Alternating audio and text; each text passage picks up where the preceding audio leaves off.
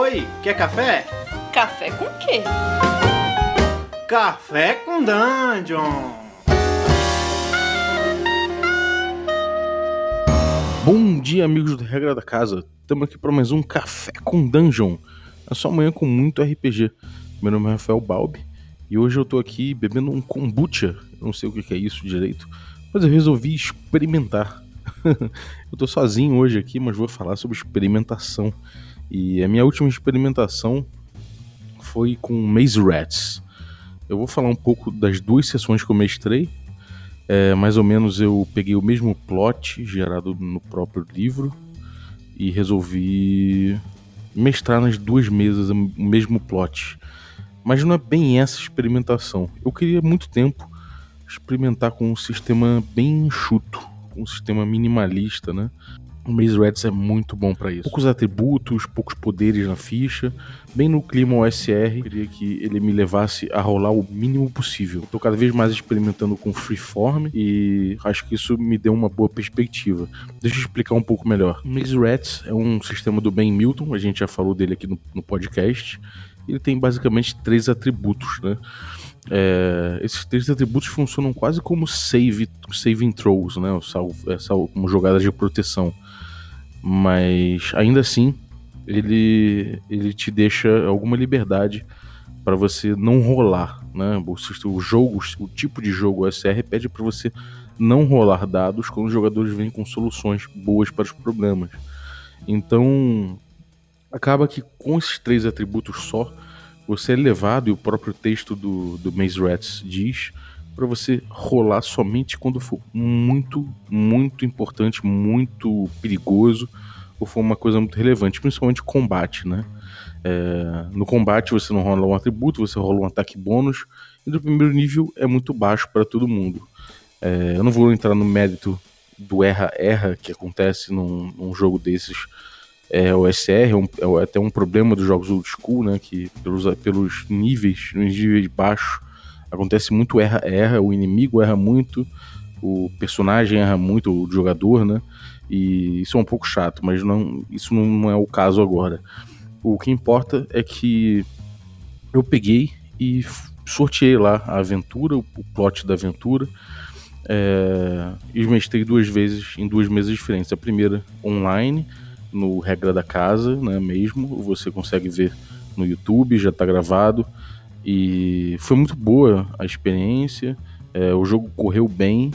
É impressionante como fica rápido quando você rola menos, quando o seu limiar de perigo é um pouquinho menor, né? Ou seja, só os perigos mais perigosos mesmo você deixa para rolar. Isso foi uma experiência bem interessante. É, principalmente porque acaba que dá, muito, dá um pouco mais, me pareceu, um pouco mais de agência para o jogador. É, você vai deixando ele trazer soluções na maior parte do jogo. Né? Você não, pede, não precisa nem acionar o sistema para o sistema deixar ou não aquilo influenciar tanto. Ele influencia 100%. E ele conduz a história, acaba conduzindo a história bastante. É, isso foi uma experiência muito boa.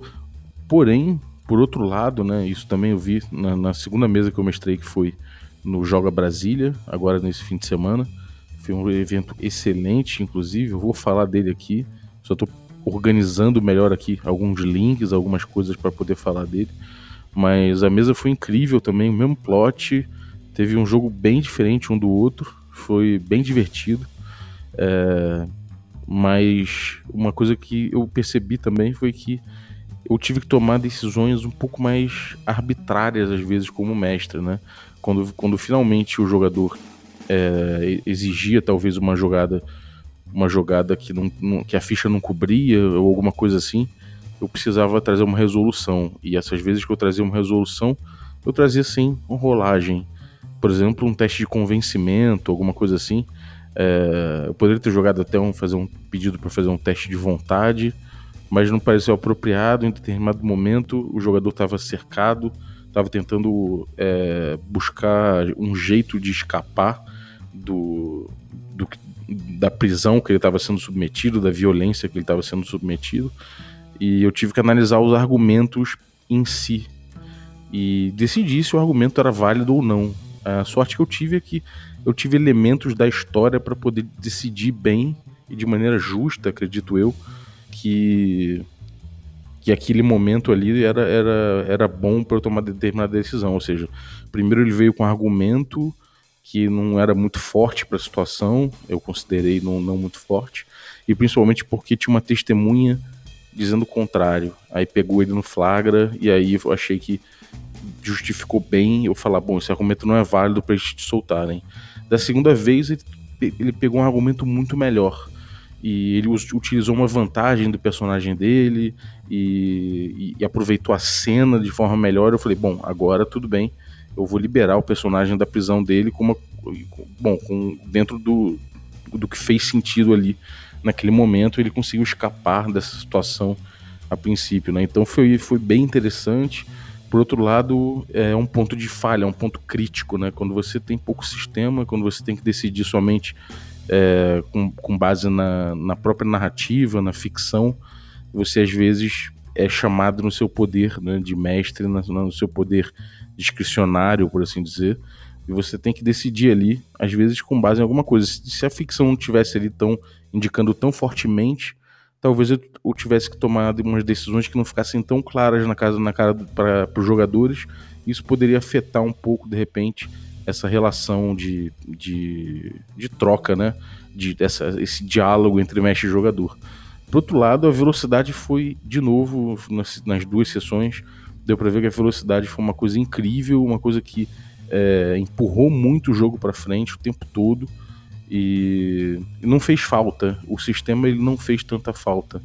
É, isso é uma coisa importante. É, a gente está num momento do RPG de forma geral aqui no Brasil que a gente está usando muito as ideias da Ford, né? A gente vê muitos jogos aparecendo, jogos na cena indie, é, as pessoas jogando e as streams com muitas ideias de mecânicas e tudo mais que vem da Ford, que são que são essas coisas de, da mecânica da mecânica pautando bastante o jogo, né? Diretamente, por assim dizer. A gente vê isso em jogos de experiência fechada, como vários jogos do Apocalipse Engine, né?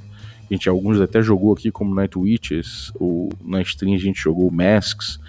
A gente vê a mecânica imprimindo o jogo muito, muito, muitas vezes, bastante, de forma muito marcante. É, esse jogo ele, foi, ele, é bem o contrário disso, né? Ele é, ele é bem aberto, ele é bem jogado para mesa e também funciona, né? É uma coisa, uma coisa curiosa. É, claro que eu acho que existiu uma maturidade ali entre mestres e jogadores nos dois casos e realmente o jogo com a experiência fechada, com um sistema mais fechadinho, com mecânicas mais aparentes, né, mecânicas que você vê funcionando empurrando o jogo, ele garante que o jogo vai ser é, um pouco, ele garante uma certa qualidade de jogo na mesa se todos seguirem as regras e tiverem ok no dia e tiverem seguindo aqueles princípios. Já no, nesse jogo, num jogo como Maze Rats mais freeform, é, você precisa realmente ter, ter essa qualidade aí naturalmente. O sistema, a mecânica não imprime isso, então vai muito da conversa do, do, do personagem do, do, do, dos jogadores com o mestre. Em, em se comparando as duas coisas, eu acho que de repente até é mais simples você fazer isso para um talvez um jogador iniciante, né, que não, não, não conheça bem regras, não conheça bem os princípios, ele vai ter que rebolar um pouco, ele vai ter que entender bem o jogo para poder mestrar uma mecânica fechada bem, né? Sem, sem errar muito a mecânica, e isso prejudica bastante o jogo. Já um Maze Rats, um jogo minimalista desse, ele pode errar com mais, com mais liberdade. Pode ser que o jogo fique meio travado, pode ser que o jogo não fique muito bom em, determinados momentos, porque ele não, pode não saber usar a ficção como um bom parâmetro para decisões, mas eu me parece que ele vai ter mais liberdade para errar. E errando, ele vai acabar aprendendo. Né? Isso me parece uma, um caminho bem natural. E, esse, esse tipo de jogo me parece bem receptivo ao erro, entendeu? Eu teria. Eu acho que os erros ali teriam sido bem minimizados, se é que eu errei alguma vez em termos de, de utilização de sistema no jogo e de, e de pautar, o, o, pautar o próprio jogo, né? De, de tocar o próprio jogo junto com os jogadores. É, talvez jogadores menos experientes também. Na verdade, eu joguei com uma mesa que tinha até um jogador que nunca tinha jogado, tinha outro jogador também bem novinho. É, não posso dizer se eles eram experientes, ou, pelo menos o novinho se era experiente ou não. Os outros dois tinha uma certa experiência, então eu não posso dizer nessa mesa do Joga Brasília o quão, o quão de experiência tinha na mesa, mas foi muito interessante. Eu acho que os jogadores contribuíram, estavam todos muito proativos. Na mesa do Regra da Casa, todo mundo que aqui já acompanhou conhece, né? São jogadores que já estão acostumados e principalmente que vêm numa sequência de jogos semanais há bastante tempo, há pelo menos um ano. Então a gente pode dizer que são jogadores acostumados a tocar o jogo, né? Então eu estava bem servido disso. Eu gostaria talvez de experimentar um jogo com jogadores um pouco mais travados. E aí eu acho que esse jogo mais, mais freeform, né? Que tem um sistema menor, de repente não vai funcionar tão bem. Não sei, são algumas divagações aqui a respeito disso. É, do tipo de perfil que você possa ter, que vai atrapalhar isso. Mas eu achei a experiência muito válida. Eu, eu talvez seja o mais próximo que eu caminhei para um RPG freeform até agora, né? Talvez a experiência do com Cult, que a gente jogou no Regra da Casa com Tertolione, ele fez um jogo bem freeform também, mas mestrando para mim foi, foi a coisa mais freeform que eu vi. Né? O, a gente usou muito, muito poucas rolagens, a gente usou muito pouco sistema, ele pairava ali como uma dinâmica, né? um medo de usar as rolagens que são difíceis. No Maze Rat, você normalmente joga 2d6 soma o bônus de atributo que você porventura tem e tem que atingir 10 ou mais, né? Então é, um, é uma jogada difícil. É, e, e, assim, é, você tenta evitá-la o máximo possível como, como um jogo tradicional SR, como eu já falei. No, no, primeiro jogo, no Regra da Casa, eu senti falta de uma certa, de uma certa granularidade em, em dado momento, então eu acabei improvisando um, um acerto médio, né? Um acerto em que você acertaria, mas teria uma consequência. Depois eu me arrependi de ter feito isso, eu vi que não era necessário. É, talvez se eu fiz isso era, era melhor eu não ter pedido a rolagem, né? Ter me, me colocado mais fiel ao princípio do jogo que eu estava jogando.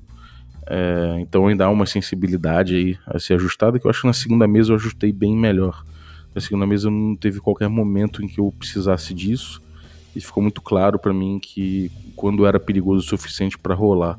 E os perigos da falha tiveram sempre consequências bem desastrosas, né? Eu acho que uma das coisas que jogos que pedem muitas rolagens levam você talvez a, a fazer é, é criar cenas com, com falhas bem insignificantes, né, que não movem o jogo para frente.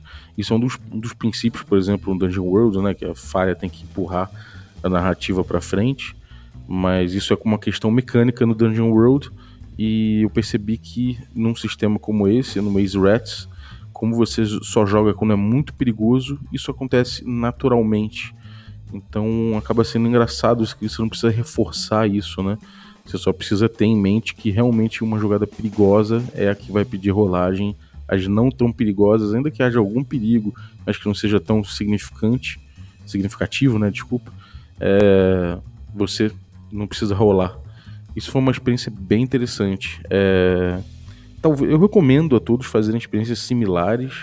É, quem está acostumado com jogos de muitas rolagens pode, pode despertar para um, tipo de, um tipo de jogo diferente, muito ágil, muito.